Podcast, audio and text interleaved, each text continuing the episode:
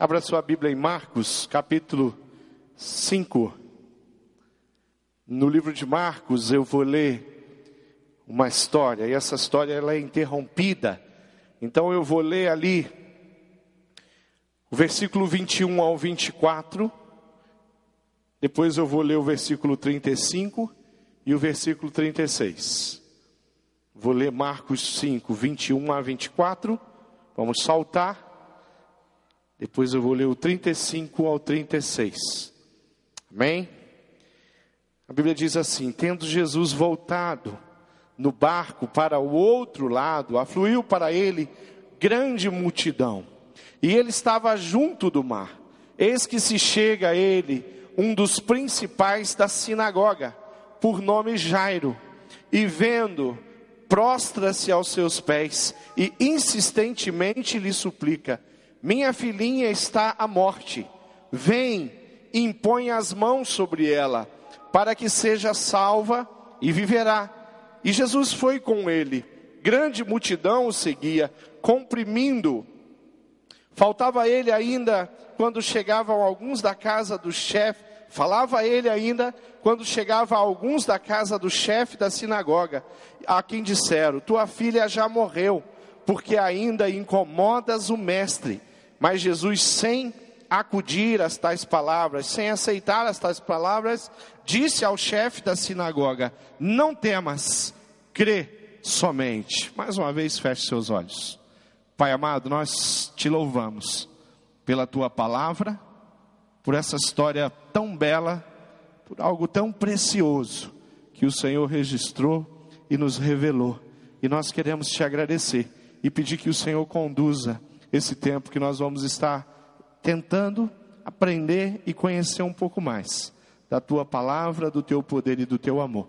Fica com o coração de cada um aqui. Não sei o que as pessoas que estão aqui, as famílias representadas aqui, estão passando, mas o Senhor sabe. E o Senhor é um Deus de amor e é um Deus de poder. Em teu nome nós oramos. Amém e amém. Aleluia. Queridos, existem muitas famílias na nossa sociedade, no mundo inteiro, diferente dos países que estão vivendo um verdadeiro caos. Existem muitas pessoas que na prática mesmo nem sabem exatamente o que que é pertencer a uma família, uma família saudável. Na nossa cidade, no seu bairro, muito perto da gente, tem pessoas assim, crianças que nasceram, mas não provaram e não conheceram o benefício de fazer parte de uma família estruturada, de uma família que ama, de uma família que cuida. E todo tipo de, de maldição, todo tipo de doença, nós vamos encontrar nas famílias. Quando a igreja prospera, quando a igreja segue, ela começa a se deparar lá com, com, as pessoas e ela começa a escutar e conhecer a história das pessoas, ela começa a enxergar em que condição algumas pessoas vivem dentro daquilo que deveria de fato ser uma família. E nós vamos entender que o diabo tem brincado com as pessoas, tem destruído, tem roubado de muitas pessoas toda a esperança todo bom entendimento com relação a isso. E a família é e sempre será uma, um, uma grande fonte de ataque de Satanás. Quando Satanás consegue destruir um lar, quando ele consegue separar um casal, quando ele consegue desestruturar, quando ele consegue quando que um pai não faça o seu papel dentro do lar, quando ele consegue que uma mãe não faça o seu papel dentro do lar, o que Satanás está conseguindo é algo que de fato leva pessoas a uma situação miserável. Ele não não se cansa de investir na família, nós sabemos isso. E toda sorte de enfermidade as famílias têm experimentado. De modo geral, a família brasileira está em crise. Quando nós vemos os valores e os princípios que estão sendo pregados hoje, o jeito que muitas pessoas estão escolhendo viver, nós temos que concordar que existe uma crise nessa instituição chamada família. Temos ouvido nesses últimos dias uma frase que diz que a família é uma instituição falida. Às vezes, até dentro da igreja, nós ouvimos pessoas dizer que a família não é mais como era antigamente, a família é isso, é até, até a igreja já consegue direcionar palavras de maldição para a família. Mas essas palavras de maldição, elas, elas têm um fundo de verdade, em muitos casos, mas isso não quer dizer que não existam no mundo famílias que vivem segundo o coração de Deus, famílias que lutam diariamente para vencer, famílias que estão é, em busca de um, de um ambiente de intimidade que seja alguma coisa de fato que faz muita diferença no coração de quem faz parte ali. Quando nós pensamos em todos os em todos os movimentos, em todas as forças que já se mobilizaram com relação à família, quando nós já pensamos que todos os impérios que o mundo conheceu já fez e a forma como a, aquilo que foi proposto destruía a, a, a família, a gente fala, a família é de fato algo que sobreviveu a todo tipo de ataque. A gente tem que concordar com isso. Como já foi questionado, o que não faltou foi fascista nesse mundo para olhar para a família, para desenvolver uma filosofia que questionasse aquilo que a própria humanidade, não estou falando da igreja, não estou falando da Bíblia simplesmente, o jeito que a própria humanidade sempre lidou e tentou valorizar e sustentar e cuidar e proteger a sua família. Quando nós entendemos a, a força, o empenho é, de Satanás com relação à família, e nós temos uma família, nós sabemos exatamente por quê que a família sofre tantos ataques. Porque, de fato, quando você consegue desestruturar uma família, a possibilidade de você desestruturar todas as pessoas da família é muito grande. Na igreja evangélica, quando eu digo igreja evangélica, entenda todas as igrejas que são denominadas evangélicas, todas as denominações, o quadro do caos na família, de famílias desestruturadas, não é uma coisa que é pequeno. Como, como povo evangélico, pelo contrário. Ah, uma das coisas que sempre me chamou muita atenção, e eu já li é, em algumas revistas evangélicas, inclusive matérias sobre isso, dizendo que no sistema carcerário do Brasil, é, em torno de 50% é, das pessoas que estão ali são oriundas de famílias evangélicas. Quando você olha um dado desse, você fala, ué, tem alguma coisa errada nesse processo. Por que, que isso acontece? Passei 15 anos dentro da detenção da menor. E todas as vezes que eu falei, gente, quem que é de família evangélica aqui? O quadro, na cidade de Curitiba, quadro era mais ou menos esse. Quando há poucos há poucas semanas atrás uma revista colocou novamente esse assunto sempre vem, só que agora eles resolveram aumentar, diz que é 70%. Não creio que seja 70%, mas se for 40, já é um quadro alarmante, já é um quadro preocupante.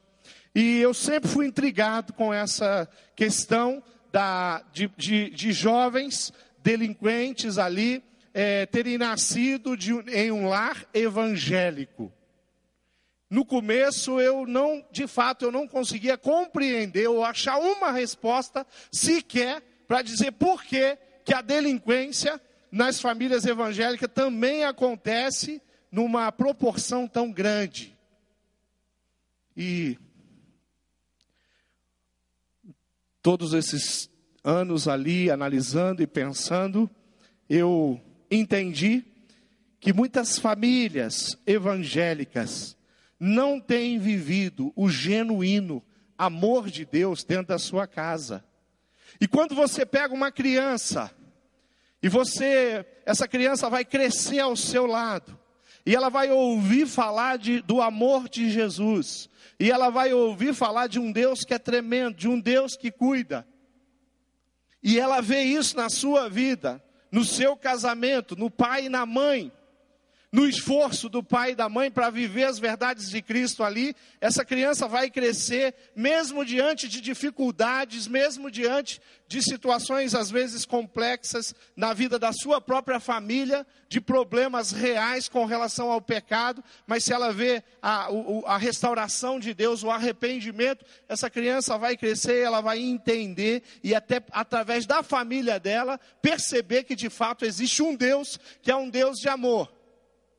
Mas quando ela nasce num lar legalista, religioso, que fala da Bíblia, que usa a Bíblia às vezes até para agredir verbalmente os pais que agridem verbalmente os seus filhos. Ela nasce, cresce ouvindo a respeito de um Deus que ela não tenha a menor possibilidade de enxergar ele nas atitudes. Para mim é esse o problema que acontece com a igreja evangélica de modo geral. Famílias que vivem o legalismo religioso Famílias que têm a palavra, conhecem a palavra, conhecem as histórias, mas na hora de fazer exatamente o que a palavra diz, dá um passo para trás. Quando a gente entende que a família foi criada por Deus, e, e nós compreendemos isso lá no Éden, Deus cria Adão, capítulo 2, Deus cria Adão, e Deus diz que, Deus olha para Adão e fala: não é bom que Adão esteja só. Eu vou fazer uma esposa para Adão. E Deus faz Eva e coloca ao lado de Adão. E ali tem uma palavra que diz assim: agora vocês dois, deixem o pai e a mãe de vocês e sigam em frente. Multipliquem, tenham filhos, sejam abençoados e vão embora. A gente fala, a gente olha no texto e a gente fala que Deus criou Adão. E Deus criou Eva. Primeiro que não tem pai e não tem mãe para Adão é, deixar. Com Adão e Eva, não tinha almoço de domingo na casa dos pais, porque não tinha pais. Com Adão e Eva, não tinha conselhos de um casal mais maduro, que pudesse sentar com eles e ajudá-los nas crises de relacionamento, aquela briga por causa da árvore do conhecimento, árvore da vida. Mas não tem. E a palavra de Deus é para que deixe pai e mãe, porque Deus não está falando com Adão e Eva simplesmente. Deus está falando com a humanidade. Aliás, Adão significa isso. Deus está falando comigo. E está falando com os meus filhos. Quando Deus está falando, é assim que vai ser. Você vai deixar sua casa. Deus fala para você, você vai criar os seus filhos da melhor maneira possível. Você vai sustentá-los, cobrir os seus filhos de oração todos os dias. E um dia você vai liberar os seus filhos para que eles construam lares, para que eles edifiquem famílias.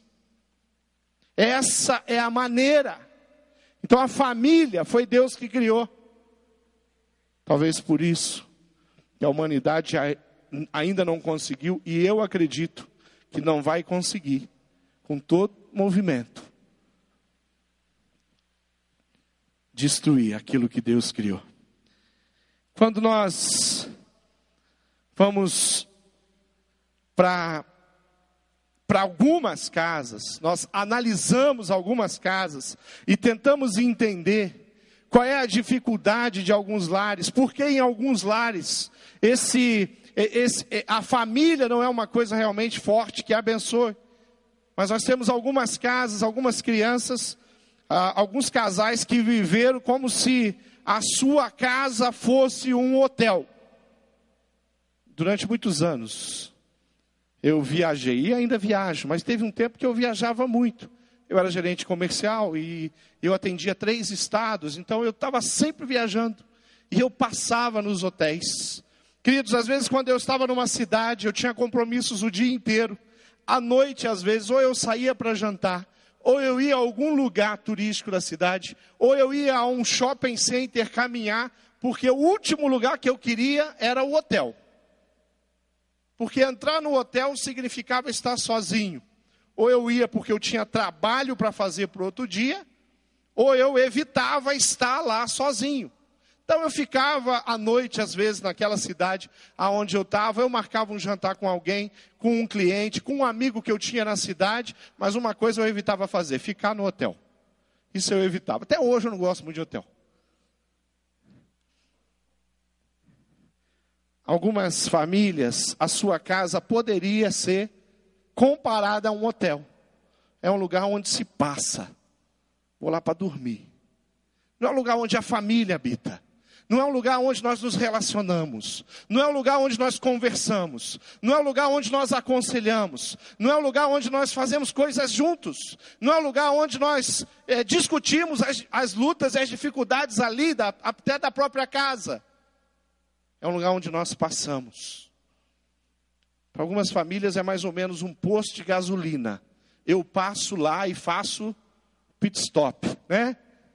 Me alimento, tomo banho, troco de roupa dou uma descansada, né? Para recuperar as forças e volto para o lar, a vida.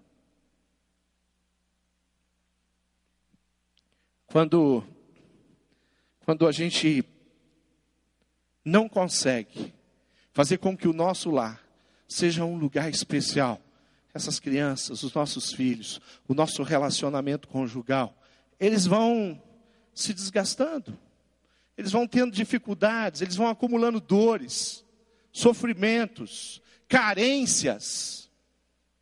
No relacionamento existem carências entre o esposo e a esposa, falta cumplicidade, falta amizade. Por quê? Porque nós não nos relacionamos como deveríamos. Os nossos filhos são carentes. Crianças carentes, carentes de afeto carentes de brincar com o pai, carentes de brincar com a mãe. Às vezes a mãe até cuida muito, mas brinca pouco, conversa pouco. Pouco tempo dando risada com aquela criança.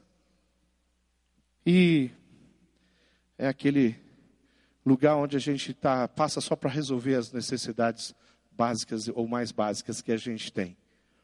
Mas tem alguns lares que ainda conseguem ser mais complicado do que o hotel e o posto de gasolina. Alguns lares que é um campo de batalha. É um lugar onde a gente se encontra para brigar mesmo, para discutir, para faltar com respeito, para apontar o dedo, às vezes até usando a palavra de Deus, para agredir emocionalmente. E o pior, alguns até fisicamente. Se é que dá para dizer que é pior. Então nós vamos perceber que a família, ela tem lutas, ela tem dificuldades, ela tem necessidades. A família é ali tudo acontece. E, nós, e eu li a história de um homem que estava experimentando uma luta e uma dificuldade diferente. Porque quando eu escolhi esse texto, quando eu escolhi essa história, porque eu vejo nesse homem um homem que tinha de fato um lar, que tinha de fato uma casa, um homem que tinha status, um homem que tinha patente, um homem que era conhecido, um homem que, que na, naquela sociedade era alguém é muito de uma representação muito forte. Mas parece que esse homem tem uma coisa na cabeça dele. Ele entendeu uma coisa, ele estava com uma dificuldade na família no lar. Ele tinha a enfermidade da sua filha. Ali no, em, usando Marcos 5, 23, é, diz que ele implorou insistentemente ao Senhor: Minha filha está morrendo, vem por favor e impõe as mãos sobre ela, para que seja curada e viva. A filha do homem estava doente, e ele vai até Jesus e fala: Jesus, o Senhor é aquele que pode resolver o problema da minha filha. Queridos, alguns lares têm doenças que não são físicas, mas emocionais, doen doenças psíquicas e, e principalmente doenças espirituais graves. E na nossa casa nós temos que estar sempre atentos para ver que tipo de enfermidade tem se desenvolvido ali. Qualquer pequena fissura, ou ferida, por menor que seja, que aparece no nosso corpo, nós começamos a olhar e já começamos a tratar. Né? O primeiro tratamento é por conta. Né? A gente vai lá na gaveta, pega uma pomadinha. Tem uns que nem sabem para que serve a pomada, mas é pomada, vale. Põe na ferida, cresce um pouquinho mais. Ah, eu vou dar um tratamento de choque, vou, vou, vou jogar álcool, né? Só não põe fogo na ferida. E alguma coisa vai ser feita, mas aquele negócio continuou crescendo, agora eu vou ao médico. Aí chega no médico, apresenta aquela ferida e fala assim: doutor, veja aí. Aí o doutor olha, analisa, a sobrancelha do doutor sobe, desce, né? Aí ele pega ali, prescreve um medicamento e você diz como é que você tem que fazer, você vai para casa e faz e aquela ferida desaparece. Só que existe algumas coisas que surgem dentro da casa da gente que vai crescendo, crescendo, crescendo, crescendo e a gente esquece de tratar. Às vezes a gente encontra a enfermidade do egoísmo brotando no coração dos nossos filhos, brotando no coração do esposo, brotando no coração da esposa, e parece que o egoísmo vai crescendo e o, e o egocentrismo aparece e a coisa vai embora. Às vezes a gente percebe que tem um ressentimento ali, e a gente olha e fala, e o, o filho do meio e o caçula, né, eles estão com alguma dificuldade, aconteceu alguma coisa ali. Eles se desentenderam. Mas lembra que nós, nossa casa é um hotel, não tem tempo para tratar filho. Então, seja lá o que for, eles que se entendam. Se não se entender, vai, o ressentimento vai crescendo. Vai criando uma indiferença entre um e o outro. E os anos passam. E eles crescem com a indiferença. Eles crescem sem se amar, crescem sem se tocar, crescem sem se beijar. E os pais estão ali, estão vendo que tem alguma coisa errada ali, mas parece que não fazem nada. Quando isso acontece, essa enfermidade vai crescendo, vai crescendo. E depois vem o relacionamento, o casamento, e alguns às vezes levam anos para restaurar um relacionamento com um irmão que nasceu e foi criado na mesma casa. Alguns às vezes levam anos para restaurar um relacionamento com o próprio pai ou com a própria mãe aqueles que viviam e moravam na mesma casa. Mas são enfermidades que vão surgindo. E a gente às vezes não sabe o que fazer com as enfermidades. São as mágoas, são lembranças, são são palavras malditas, palavras erradas, que surgem, que vão trazendo enfermidade para as nossas, para as nossas vidas. Às vezes a impureza dentro da casa. E a gente não é capaz de ir lá para acertar, para restaurar, para limpar, para resolver, para discutir, para apontar que naquela casa, na nossa casa, não é lugar de impureza, não é lugar de pecado, como se fosse uma coisa normal. E essas coisas vão crescendo, vão crescendo, e o filho vai adoecendo, os pais vão adoecendo, a família vai adoecendo e a coisa vai, vai complicando é um relacionamento, é um jeito assim, é uma frieza aqui, é um distanciamento entre um casal e daqui a pouco tem uma baita de uma enfermidade chamada infidelidade dentro de um lar, de um lugar que deveria ser o melhor lugar para se relacionar, para ser feliz, para crescer junto, para cuidar do um do outro. E assim a coisa vai, vai, a enfermidade vai crescendo, e Satanás continua com o grande alvo dele de destruir, de destruir o relacionamento, de, destruir, de tirar todo o respeito que um de, devia ter pelo outro, de tirar o amor genuíno, incondicional do coração dos pais pelos filhos. E às vezes vira uma rivalidade, e às vezes a discussão de uma mãe e de uma filha é como se fosse duas crianças até da rua. Porque discutem, agridem uma a outra. E esse negócio vai crescendo dentro da casa da gente. E a gente não toma uma atitude. E a gente não faz nada. E o caos começa a ser estabelecido em alguma área. E nós usamos muitas frases. A gente fala, não, um dia ela vai ver, ele vai ver, vai crescer. Vai, deixa passar essa fase, deixa passar esses anos. Não, isso é por causa da adolescente. Não, isso é porque é pré-adolescente. Antes eram os adolescentes sofriam, agora os pré estão sofrendo também. Não, isso, isso aí é pré-adolescência. Adolescência é uma maldição. Uma adolescência quem criou foi Deus. A puberdade quem criou foi Deus. Aqueles hormônios todos explodindo, quem criou foi Deus. Então nós não podemos amaldiçoar alguma coisa que Deus criou. Então a culpa não é da adolescência. A culpa não é porque é jovem. A culpa não é porque é criança. A culpa não é porque ele é assim mesmo, ela é assim mesmo. A culpa é porque nós estamos deixando de cuidar daquilo que Deus deu para a gente cuidar da melhor maneira possível, com todos os nossos esforços, com o joelho dobrado, porque se tem uma causa que cada um de nós deve ter, deveria ter dobrado muito os nossos joelhos, é a nossa casa, são os nossos filhos, é o coração deles, é a vida espiritual deles, é os relacionamentos deles, é o meu relacionamento com a minha esposa, com o meu esposo. A família adoece, ela adoece, adoece, e aí ela vai experimentar o mais trágico numa família pode experimentar, a morte da família. Quando eu falo da morte da família, não pense que é uma família que já está cada um para um lado, eram três, agora tem um em cada continente. Não, não é isso não. É uma família que talvez mora no mesmo lar, mas de fato, o único diagnóstico que poderíamos dar para aquela família é a morte. Satanás teve uma vitória, ele venceu. Satanás, na casa daquele homem, né, chegou para trazer ali a, a, a, todas as dificuldades, para desequilibrar um momento de enfermidade, um momento de dor, um momento de sofrimento. Talvez aquele, aquele homem pudesse ter, quem sabe, buscou antes todos os recursos humanos. Por quê? Porque a sua filhinha estava morrendo. O que, que eu estou fazendo? O que, que você faz quando um dos nossos filhos começam a dar sintomas de enfermidade? O que, que nós fazemos quando eles começam a dar sintoma de alguém que pode morrer? Espiritualmente, pode se afastar de Deus totalmente. O que, que eu faço?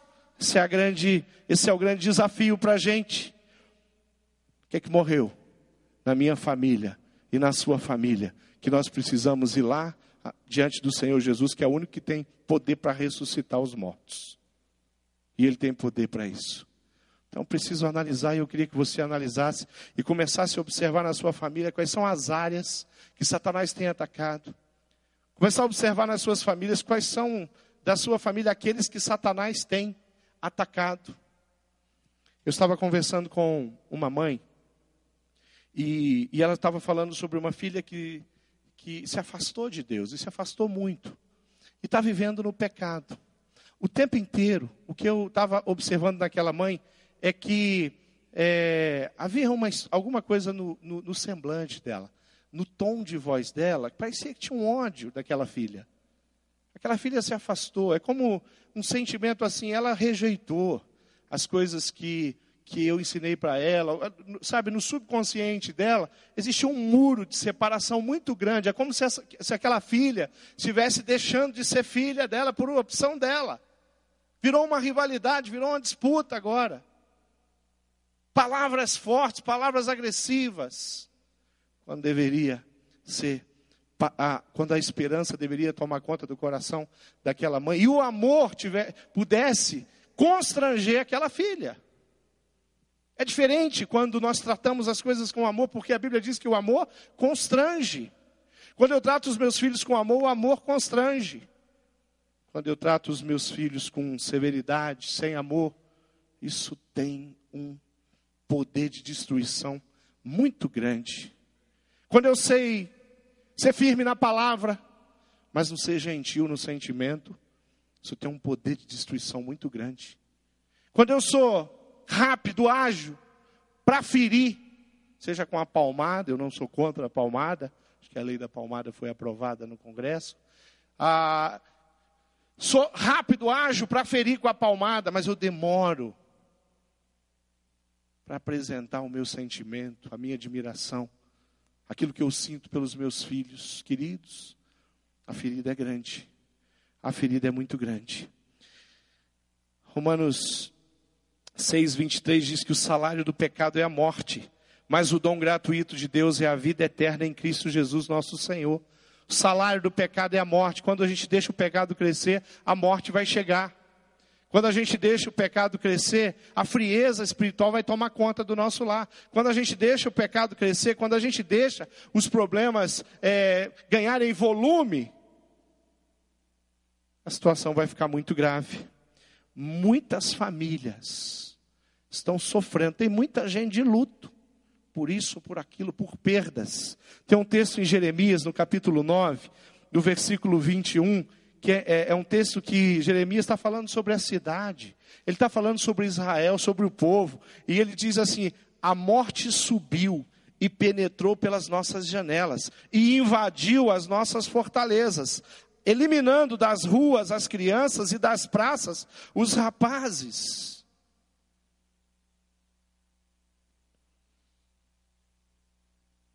Queridos, nós moramos numa cidade violenta. Nós moramos numa cidade em que nós temos que monitorar os nossos filhos o tempo inteiro. Eles saem da faculdade, eles saem de algum compromisso, a gente fala com eles no celular, você já pegou o ônibus, eles entram no ônibus, a gente, você já está descendo o ônibus, eu vou ali na frente para te observar, e é uma necessidade que nós temos, não que, porque os nossos filhos são, são débeis, não porque os nossos filhos não sabem o caminho, mas é porque nós vivemos numa cidade violenta. Nós vivemos numa cidade onde as crianças não podem brincar na rua. Talvez você brincou na rua. Eu brinquei na rua, eu subi em árvores. Eu pegava minha bicicleta e atravessava quase que a cidade para ir comer goiaba naquela goiabeira do outro lado da cidade. Mas meus filhos não têm a menor noção do que é isso. Porque Curitiba nem goiabeira tem.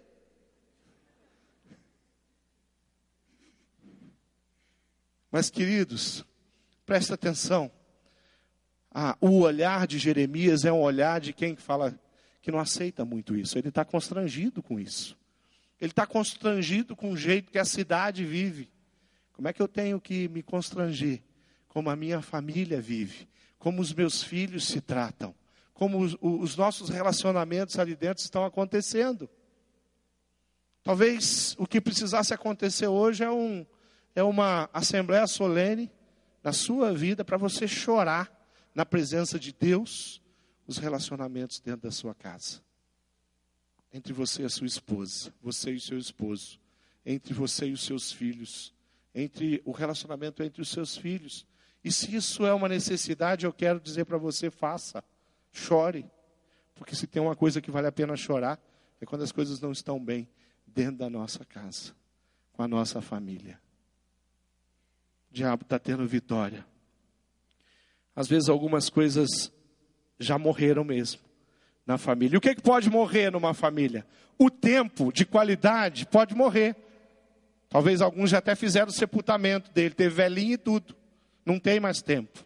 Não se relaciona mais. A estima também pode morrer. A cortesia, a delicadeza também pode morrer dentro de uma casa, dentro de um relacionamento. O diálogo, de repente já morreu, isso nem existe mais. Esse já faz tempo, pastor. Dez anos de morto. Né? Missa do sétimo dia do o diálogo, a esperança, o amor, a fé. Essas coisas morrem quando nós deixamos elas morrerem. Elas somem, desaparecem. Meu filho não tem jeito. Minha filha não tem jeito. Meu esposo não tem jeito. Minha esposa não tem jeito. É assim há 20 anos. É assim há 30 anos. Tem uns que vão além. É assim há 40 anos. A morte do tempo, da estima, da cortesia, do diálogo, da esperança, do amor. Famílias de luto. A Bíblia diz que o ladrão, ele veio para matar, roubar e destruir. Deixa eu ler o texto. João 10, 10 diz: O ladrão vem apenas para furtar, matar e destruir. Mas Jesus diz: Eu vim para que tenham vida e a tenham plenamente. A tenham em abundância. E será que isso se encaixa para minha casa, para minha família? Querido, nós precisamos não aceitar mais o alvoroço Olha o que tem em Marcos 5,38. Quando chegaram à casa do dirigente da sinagoga, Jesus viu um alvoroço, com gente chorando e se lamentando em alta voz. A coisa na casa do Jairo não estava fácil, ele amava aquela filha. Eu queria falar um pouquinho sobre a atitude de Jairo. A atitude do responsável daquela casa, a atitude do pai daquela família, a maneira como aquele homem poderia estar lá junto com, a, com a multidão fazendo alvoroço, a maneira, a maneira como ele poderia ter sentado e chorado a tristeza e a desgraça da casa dele, da família dele, a maneira como ele de repente podia estar junto aos amigos dele falando, viu, é assim mesmo, essa doença não é fácil, essa doença é terrível, essa doença destrói, quando ela vem, ela vem para matar, é assim mesmo, eu já sabia que a minha filha ia morrer, porque com essa doença ninguém sobrevive. Mas não foi a atitude dele. 22, então chegou ali um dos dirigentes da sinagoga e chamando Jairo, e vendo Jesus, prostrou-se aos seus pés. Quando Jairo vai até Jesus, ele prostra aos pés de Jesus e ele apresenta o caos e a situação terrível da família dele. Versículo 22 diz que ele prestou, é, prostrou-se aos pés de Jesus. Jairo deixa todo e qualquer orgulho e vaidade, já que ele era um homem tão importante, e ele se dobra diante do Senhor Jesus e diz que ele implorou insistentemente: Minha filha está morrendo, vem por favor, impõe as mãos sobre ela, para que ela seja curada, para que ela viva. Querida, a presença de Jesus na vida de Jairo faz toda a diferença. A companhia, eu gosto no texto, aonde Jairo é, fala e pede para Jesus impor as mãos, está com ele, ir até a filha, e Jesus imediatamente vai. Às vezes a gente fala assim: a minha casa é uma casa de Deus, lá Jesus mora lá com a gente, ele vive lá. Mas a gente chega lá, tem tantas coisas que não agradam o coração de Deus, que não bate com a presença de Deus, e a gente aceita. Eu vejo em Jairo tipo de pai que não está aceitando muito, não. Não está se conformando com a enfermidade, com a doença da filha, não. Eu vejo no coração de Jairo um pai que está pronto, preparado para abençoar a sua filha e a sua casa. Ele sabe qual é o caminho, ele sabe aonde ele tem que buscar ânimo para a sua vida, para a sua família. Ele sabe aonde ele pode resolver o problema da sua filha. Marcos 5,36 diz: Não fazendo caso de que eles disseram, os homens falaram: Olha, Jairo, já era, chegou tarde demais. Parece, parecia lá na casa, né? Marta e Maria, quando Jesus estava chegando: Ó, oh, mestre, chegou tarde. Agora o Lázaro já morreu. Agora não tem mais jeito. Agora a situação está complicada. Não fazendo caso do que eles disseram, Jesus disse aos dirigentes da sinagoga: Não tenham medo, tão somente creia. Não perca a sua fé. Continue olhando para a palavra. Continue focado na cruz. Continue buscando, porque Deus está disponível para você. Jesus está pronto para ir contigo, para resolver qualquer dificuldade, qualquer circunstância. Ele está disponível para abençoar a sua casa. Ele só precisa que você mude de atitude. Que você rompa com o pecado. Não diga assim para um jeito leviano de cuidar da sua família, mas diga assim para o jeito do Senhor Jesus da Bíblia Sagrada. Que você seja aquela sentinela. Quando eu fico imaginando a casa e o lar de alguns meninos ali na delinquência, na detenção da menor em Curitiba, eu fiquei imaginando a, maneira como eles cresceram, e eles cresceram vendo os pais legalistas, às vezes, na igreja, e até usando a palavra: olha, cuidado que se você continuar fazendo isso, Jesus vai arrebentar você. Você acha que não foi isso que eles ouviram? Ó, a mão de Deus. Na hora que ele baixar a mão um pouquinho, você está esmagado.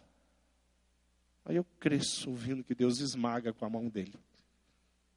Eu cresço ouvindo que Jesus está olhando. Tudo que eu faço errado. É aquela criança cresce, fala, será que não tem folga?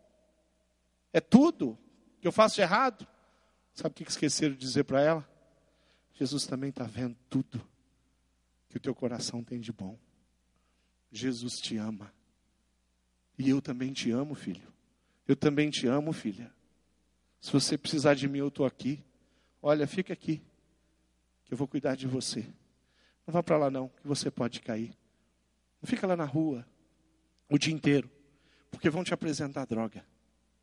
Não fica lá na rua o dia inteiro porque alguém pode te dar um tiro e te matar. Jesus é é sempre o cruel da história, né? Na, em alguns lares, e é a única coisa que eu entendo que os números, que aquela estatística, que o que está se falando seja uma verdade. Jesus tomou aquela menina pela mão, tocou, tomou-a pela mão e lhe disse: Talita cume, que significa menina, eu lhe ordeno, levanta-te. Sai daí, sai dessa situação de morte, sai dessa situação infeliz e levanta, vem para a vida, respira. Jesus ressuscitou, restaurou, tirou a enfermidade, vestígio de enfermidade e fez com que aquela menina voltasse à vida. Jesus restaurou a vida dela. Imediatamente, o texto 40, o versículo 42 diz: imediatamente a menina que tinha 12 anos de idade levantou-se e começou a andar. Deixou ali todos perplexos do que Jesus tinha, tinha feito. Tudo que Jesus fez na vida de Jairo, tudo que Jesus fez na vida daquela menina chamada Talita, ele pode fazer na sua casa. Toda morte, né, de sentimentos, de atitudes que você teve na sua casa, Jesus pode chegar lá e restaurar aquilo, porque Ele tem poder para isso. Jesus entra lá e muda a situação. Jesus entra lá e muda o coração. Eu preciso me dispor para Ele e falar: Senhor, me ensina a ser um homem segundo o coração de Deus, uma mulher segundo o coração de Deus. Me ensina a ser um pai segundo o coração de Deus. Me ensina a proteger a minha família. Me ensina a viver em vigília orando e cuidando. Me ensina a dar cobertura espiritual para os meus filhos, para minha esposa, para o meu esposo. Me capacita, porque essa é a obra tremenda que o Espírito Santo de Deus faz nas nossas vidas. É assim que ele entra numa família destruída, destroçada e restaura uma família destroçada. Queridos, uma das coisas mais tremendas que que, de testemunhos que eu tenho na minha vida no ministério são famílias destruídas que chegaram aqui na nossa igreja, que chegaram lá na célula. E hoje são famílias que estão aí servindo, vivem em paz, em harmonia, mas que não, não, conheciam isso antes de Jesus tocar naquela família e restaurar a vida delas. De poder ver isso com os meus olhos. De poder acompanhar a morte de algumas pessoas. E ver Deus fazendo um trabalho que se, se nós fôssemos cinco minutos mais espertos, a gente olhasse para o que estava acontecendo e falava, opa, está acontecendo alguma coisa tremenda aqui, numa proporção gigantesca. Gente que conseguiu resolver pendências de anos. E quando a gente estava diante ali de um funeral, você ficar ali e falar, Deus é tremendo mesmo. Ele faz coisas extraordinárias. Agora, uma coisa que nós não precisamos fazer é, é deixar que o caos se estabeleça por completo no nosso lar. Para que Jesus tenha que fazer um daqueles milagres de ressuscitar um morto da nossa casa. Não precisamos chegar lá. Não deixe os seus filhos chegarem lá.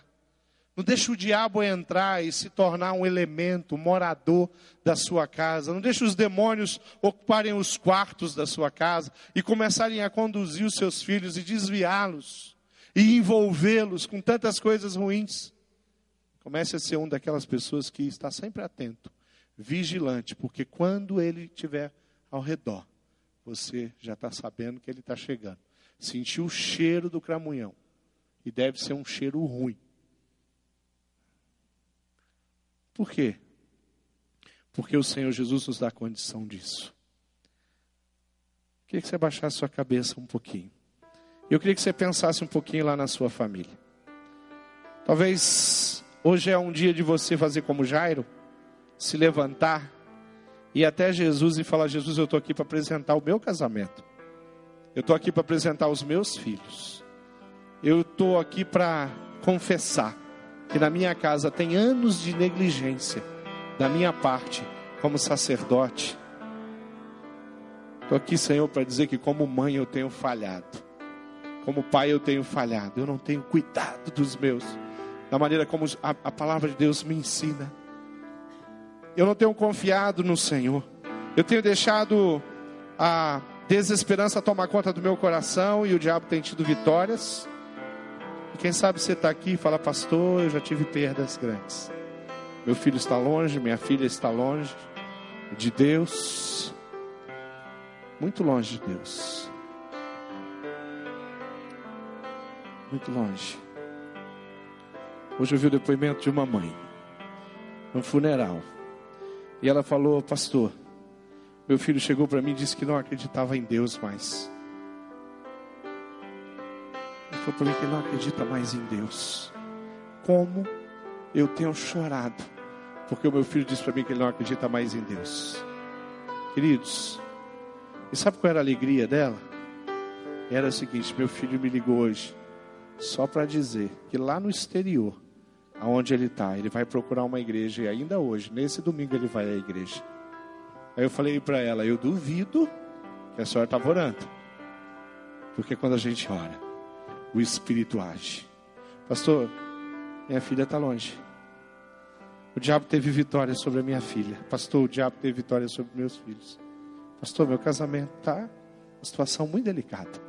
Quero dizer para vocês, querido, que o mesmo Senhor que falou para Jairo assim: Vamos lá, porque eu vou contigo, do seu lado. É o mesmo Senhor que está aqui falou: Não desisti de você, nem da sua casa, nem da sua família. Jesus fala para você assim: Eu conheço as suas dores. Eu conheço as dores que nasceram e cresceram dentro da sua casa e que feriram a sua alma. E ele está falando, mas eu sou o médico de Gileade. E o médico de Gileade tem um remédio certo. Ele vai prescrever você de um jeito todo especial. A única coisa que você vai entender na receita de Deus é a palavra amor. É só isso que vai estar lá. Vai ter uma palavra amor tão grande lá. Ele falou: Eu continuo te amando com todos os defeitos, com todos os erros, com todas as incoerências que você fez. E eu estou aqui para pegar na sua mão e ir contigo. Vamos ficar de pé. Igreja, eu queria orar contigo, meu irmão. Eu sei que tem gente aqui hoje que tem razão para chorar, em algum motivo. Mas e olha, se tem uma coisa boa aqui que a gente pode fazer é chorar na presença de Deus. Se tem algo tremendo que a gente deve fazer é ir até Deus e falar com Ele insistentemente. E a Bíblia manda a gente insistir mesmo. Ore sem cessar. Não pare de orar. Não pare de repetir o nome daqueles da sua casa. Porque Jesus tem poder. E é nisso que a gente crê. Filho, eu queria que você saísse daqui com uma esperança tão grande que Deus está visitando a sua família e a sua casa e que Ele vai usar principalmente, a ferramenta que Ele vai usar é a sua vida, a sua oração, a sua confiança, o, o, o fato de você ir lá e se dobrar, se humilhar, deixar qualquer coisa, deixar o orgulho, deixar vergonha.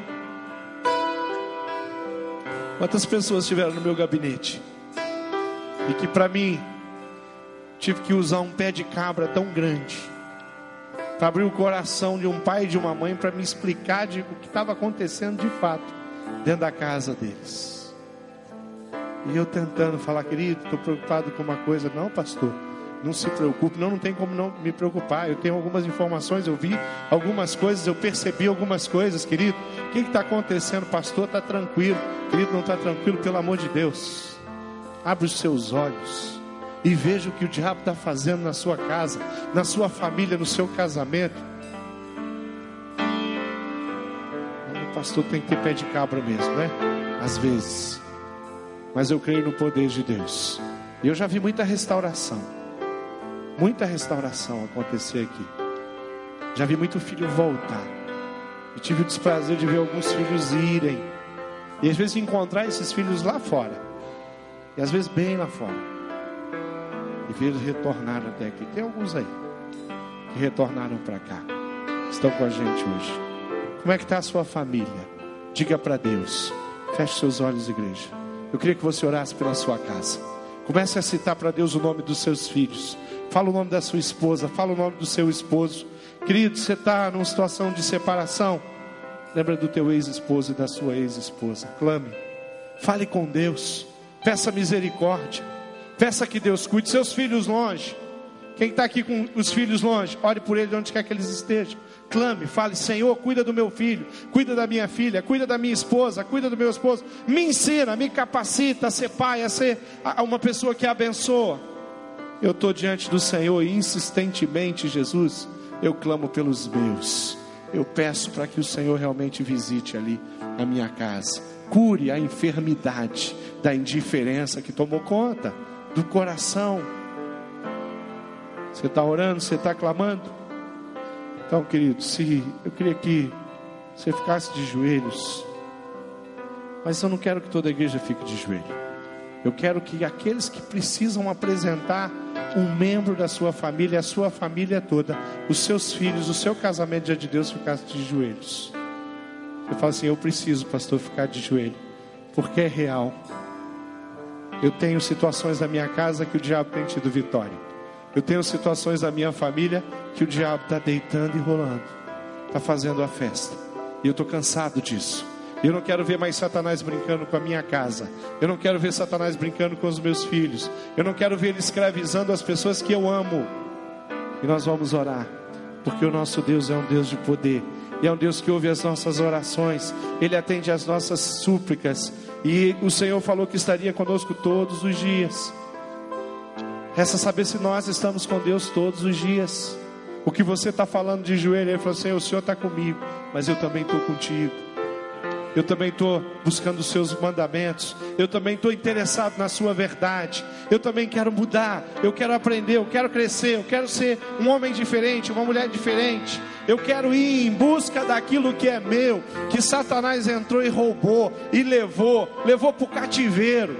Eu quero ir até o cativeiro eu quero buscar aquilo que é meu, aquilo que o Senhor me deu e trazer. Eu quero a minha família toda reunida em torno da, do culto, da palavra de Deus, da igreja. Eu quero todo mundo na célula. Eu quero meus filhos servindo. Eu quero minha esposa servindo. Eu quero meu esposo do meu lado. É isso que você está dizendo para Deus. E Deus está ouvindo. Vamos orar? Vamos clamar a Deus. Pastor Silvani, chega aqui que você vai orar, querido. Pastor Silvani é pastor de família da nossa igreja. Ele tem orado pelas famílias. E ele vai orar pela sua família, querido. Você que está ajoelhado aí. Você que está em pé, estenda a mão sobre uma dessas pessoas que estão ajoelhadas aí. Coloque a sua mão, estica aí. Abençoa, fala, Deus, eu, talvez você não conheça. Você não sabe exatamente por, por quem, ou qual é a situação que essa pessoa se ajoelhou. Mas eu queria dizer para você que tem joelhos dobrados aí de filhos, de esposos, de esposas, de filhas, de relacionamentos. Que o diabo tem tido vitória. Vamos orar? Bondoso Deus e Pai, nós nos colocamos como igreja diante de Ti, ó Deus. Eis aqui os Teus filhos, ó Deus, clamando, Deus, cada um colocando, abrindo o seu coração e clamando, Deus, por uma intervenção do Senhor, ó Pai. E nós cremos, Deus, que o Senhor pode fazer, Pai. Como Jairo ali se chegou ao Senhor e clamou para que o Senhor o ajudasse, Pai. E ainda naquele momento em que as pessoas disseram para ele: desista, não incomode o Mestre. Mas ele ficou firme porque o Senhor estava com ele, porque o Senhor estava ouvindo as suas orações, a Deus. Pai, eu quero em nome de Jesus, ó Deus, clamar juntamente com esses meus irmãos por aqueles, ó Deus, que estão longe, por aqueles filhos, ó Deus, que estão desgarrados, Deus, aqueles filhos que foram criados talvez aqui no seio da tua igreja, unidos, ó Deus, ao teu povo, mas por algum motivo, Deus, se distanciaram e têm batido cabeça, estão aí sofrendo, estão distantes, estão, ó Deus, pelo mundo, Paizinho, e tem vergonha, muitas vezes tem vergonha, muitas vezes estão, Senhor, realmente com tantas marcas, com tantas dores, até pensando que para eles não há mais esperança, Senhor. Mas, Pai, eu quero me juntar a esses pais, a essas mães eu quero clamar por esses filhos desgarrados. Eu quero pedir, ó Deus, que o Senhor os conceda sabedoria para seus pais, para que tenham palavras de sabedoria, para que tenham, Senhor, a maior expressão de amor, a expressão de amor do Senhor para com esses filhos, e que eles possam ser ganhos pelo amor, ó Deus. Ajude, ó Deus, as nossas famílias, Senhor, que nesse momento se prostram diante de Ti, ó Deus, clamando por esses filhos Clamo, Deus, por aqueles casamentos que estão, Senhor, com dificuldades em seus relacionamentos, no diálogo dentro da família, Pai. mas que agora um dos cônjuges está aqui clamando, buscando a tua face, dizendo: Senhor, eu creio. Sim, eu creio, eu creio no Senhor, eu creio que há esperança. E nós cremos também, ó Deus, que o Senhor pode mudar, o Senhor pode mudar corações, o Senhor pode quebrantar corações. E por isso nós nos colocamos nessa hora diante de Ti. Pai, por aquelas enfermidades, ó Deus, na família, enfermidades crônicas, ó Deus, como foi falado aqui, foi ministrado, Deus, aquelas situações que nós temos perdido a alegria de estar dentro dos nossos lares, porque virou, ao invés de um lar, de um lugar de aconchego, virou, virou um lugar de discórdia, virou um lugar de, de briga. Deus, em nome de Jesus, nós queremos clamar pela presença do Senhor dentro desses lares, ó Pai. Nós queremos clamar, Deus, pela presença do Teu Espírito, nos ajudando, nos capacitando, mudando os nossos corações, aquebrantando os nossos corações. Senhor, nós nos colocamos diante de Ti, dizendo: Sim, Pai, nós cremos, ó Deus, nós cremos no Teu poder, por isso nós estamos aqui. Nós cremos que o Senhor pode mudar toda e qualquer situação, porque o Senhor é o Deus do impossível e eu creio em impossíveis. Por isso nós estamos aqui, Deus.